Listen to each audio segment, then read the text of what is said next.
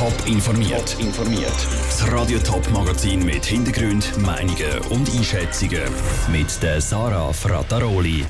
Wie die Kantonspolizei St. Gallen mehrere Tonnen Drogen schlicht und einfach in Rauch aufgelassen hat und wie die Gemeinde Neuhausen die Gastronomie in der Corona-Krise mit gratis Christbäumen unterstützen das sind zwei von Themen im Top informiert. Die Kantonspolizei St. Gallen hat 24 Millionen Franken verbrannt. Also nicht in Form von Banknötchen, sondern in Form von illegalen Drogen, die die Polizei in den letzten Monaten bei Razzien und Personenkontrollen beschlagnahmt hat. Die Drogen haben sage und schreibe vier ganze Lieferwagen gefüllt. Da besteht durchaus das Risiko, dass jemand da oder dort ein bisschen von diesen Drogen abzwackt, um es zu konsumieren oder weiterverkaufen. Wie die Polizei dafür sorgt, dass das eben nicht passiert, im Beitrag von Sandro Peter. 8 Tonnen Haschisch, 10 Kilo Heroin, 3000 Ecstasy-Pillen und, und, und. All diese Drogen sind in einer Kehrichtverbrennungsanlage St. Gallen sprichwörtlich in Rauch aufgegangen. Die Vernichtungsaktion gibt es einmal im Jahr. In anderen Jahren kommen damit um die 10 Tonnen zusammen. Dass es dieses Jahr doppelt so viel sind, hat nicht etwa damit zu tun, dass mehr mit Drogen dealt wird, sondern schlicht damit, dass es einzelne grosse Razzien gegeben hat, die dann gerade ziemlich einschränken. Aber die schiere Menge überrascht doch, gibt Eugen Rentsch, Leiter Betäubungsmittel der Kantonspolizei St. Gallen, zu. Wir sind immer wieder selber erstaunt, wenn wir die jährliche Vernichtung machen, wie viele Drogen das zusammenkommen. Damals waren es vier Lieferwege voll. Ja, wir sehen, dass unsere Arbeit schon noch wichtig ist, dass man Sicherstellungen macht im Kanton und dass die dann nachher auch korrekt entsorgt und vernichtet werden. Der Drogenkonvoi aus vier Lieferwagen war auf seinem Weg in die KVA streng bewacht, gewesen, damit nicht jemand auf die Idee käme, die Drogen der Polizei gerade wieder zu stellen. In der KVA ankommen, schaut der Eugen Rentsch mit Argusaugen darauf, dass auch wirklich alles in Hochhofen wandert. Und jetzt hier in der Kirchverbrennung habe ich in der Kommandozentrale die Aufgabe, zu schauen, dass die Drogen richtig im Bunker, sprich in die Verbrennung hineingehen und dass da gar nichts verloren geht dass alles vernichtet wird. Aber nicht nur die Polizei ist bei der Vernichtung dabei, sondern auch der Kantonsapotheker, der Urs Künzle. Ich habe bei dieser Kontrolle ein bis zwei Stichproben pro Sack gezogen und habe dann verglichen, ob die Substanzen mit den Stücklisten übereinstimmen, auch von der Menge her. Damit dann eben die ganzen Drogen im Wert von 24 Millionen Franken in Rauch aufgehen und nicht wieder auf dem Schwarzmarkt landet.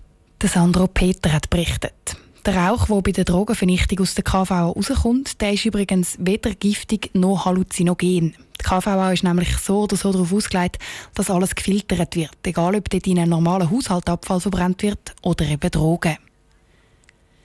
Wer für einen Moment seine Augen zumacht und sich vorstellt, in einem Restaurant zu sitzen, der hat das Geräusch hier im Ohr.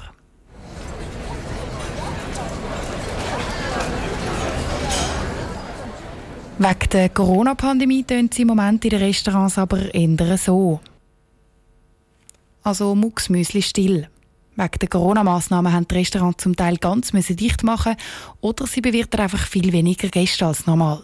Die Gemeinde Neuhausen am Rheinfall im Kanton Schaffhausen hat sich darum jetzt etwas Spezielles ausgedacht, um die Restaurants zu unterstützen. Pascal Schlepfer. Der Gemeinderat von Neuhausen und Sorts Marketing haben sich dazu entschieden, dass sie die Restaurants gerade zu der Adventszeit mit gratis Weihnachtsbäumen unterstützen Dazu verteilen sie auch gerade noch ein bisschen Tannenkries, sagt Rudi Meier. Er ist der zuständige Forstreferent und Neuhauser Gemeinderat. Wir wollen mit dem einfach ein bisschen weihnachtliche Stimmung auch für unsere Bürgerinnen und Bürger nach Neuhausen holen und haben das Gefühl, da könnte schöne Gesten oder Unterstützung sein für die Detailisten. Die Weihnachtsbäume für den Neuhauser Gastrobetrieb kommen aus dem gemeinseigenen Neuhauser Forst. Die Frage stellt sich jetzt aber, wie die Aktion der gratis Weihnachtsbäume und Tannenkries bei den lokalen Restaurants selber ankommt.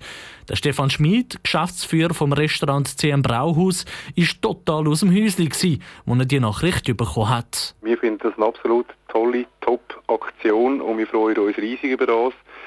Das verleiht unserem Restaurant auch ein bisschen, ein bisschen Weihnachtsstimmung in jetzt so schweren Zeit für uns und auch für unsere Gäste. Für uns ist das sehr wichtig, weil wir wissen, dass wir jemanden im Rücken haben, der uns unterstützt und der der lokalen Gastronomie oder allgemein der lokalen Detailisten schaut. Dass die Restaurants die Christbäume in der Corona-Krise überkommen, das mag eine herzige Aktion vom Gemeinderat sein. Viele Restaurants könnten an der Stelle der Weihnachtsbäume einen kleinen Zustupf in der Kasse womöglich besser brauchen.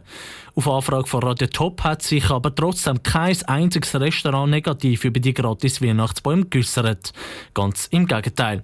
Auch Andreas Lang, Juniorchef vom Langs Gafi, ist froh, dass die Gemeinde sich etwas einfallen lassen hat, um die Restaurants in dieser schwierigen Zeit zu unterstützen. Das freut uns natürlich auch wahnsinnig. Wir haben eine schöne Terrasse vorne dran und dort kommt es garantiert sicher gut zur Geltung. Und dort wird meine Mutter sich dann sehr darüber freuen, um den Tannenbaum schön zu schmücken. Machen wir jedes Jahr etwas und da werden wir uns jetzt auch dieses Jahr sehr Mühe geben, um den schön, schön zu dekorieren. Der Andreas Lang, Juniorchef vom Langskaffee im Beitrag von Pascal Schlepfer. Von diesen gratis Weihnachtsbäumen profitiert aber nicht nur die Gastrobranche.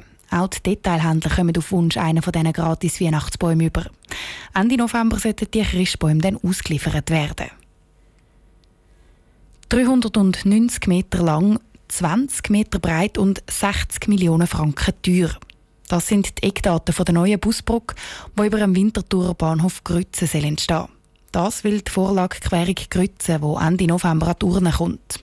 Das Projekt hat viel begeisterte Befürworter und ein hartnäckiger Gegner, Andrea Blatter.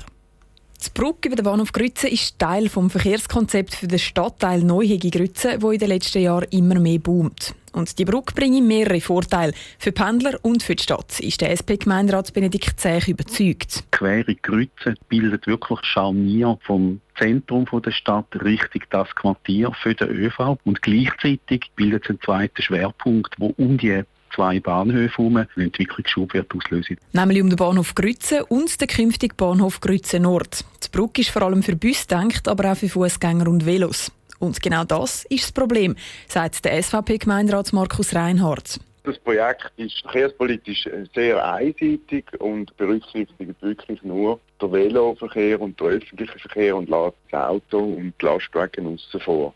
Einiges mehr, muss man sagen. Und das ausgerechnet im Industriegebiet Grütze, wo Autos und Lastwagen müssen anfahren Um das geht es aber auch gar nicht, sagt Benedikt Zech von der SP. Für den Autoverkehr gibt es nämlich ein separates Projekt. Und für die Stadt lohnt sich die Brücke auch finanziell. Das ist jetzt ein Projekt, das ganz stark profitiert von Bundes- und von Kantonsmitteln. Und die Folge ist eben, dass die Stadt quasi bei einem 60 Millionen Projekt eigentlich nur noch 5 Millionen selber muss aufbringen muss. Darum können sich Winterthur die Querung Grütze leisten, auch wenn sie im Moment finanziell nicht ganz so rosig aussieht für die Stadt. Das möge ja sein, sagt Markus Reinhardt von der SVP, aber der ganze Verkehrsausbau sei ein Fass ohne Boden. In dem Kredit von 60 Millionen sind einige Punkte noch nicht enthalten, wie Veloschnellrouten, wie Velo-Unterführungen, wie die Anbindung von dieser Brücke St. Gallerstraße. Da kommen nochmal x Millionen wo jetzt noch niemand darüber redet, kommen da noch auf uns zu. Und gleich dürfte das Projekt an der Urne deutlich angenommen werden. Abgesehen von der SVP sind nämlich alle Parteien dafür. Der Beitrag von Andrea Blatter. Neben dem Kampf zwischen ÖV und Autofahrern gibt es zu der Querung Kreuzen aber auch noch Kontroversen, weil für die müssen Bünden abgerissen werden. Abgestimmt wird dann am 29. November. Mehr Informationen zu der Vorlage und Visualisierungen von der Brücke gibt es auf toponline.ch. Top informiert, auch als Podcast. Mehr Informationen gibt es auf toponline.ch.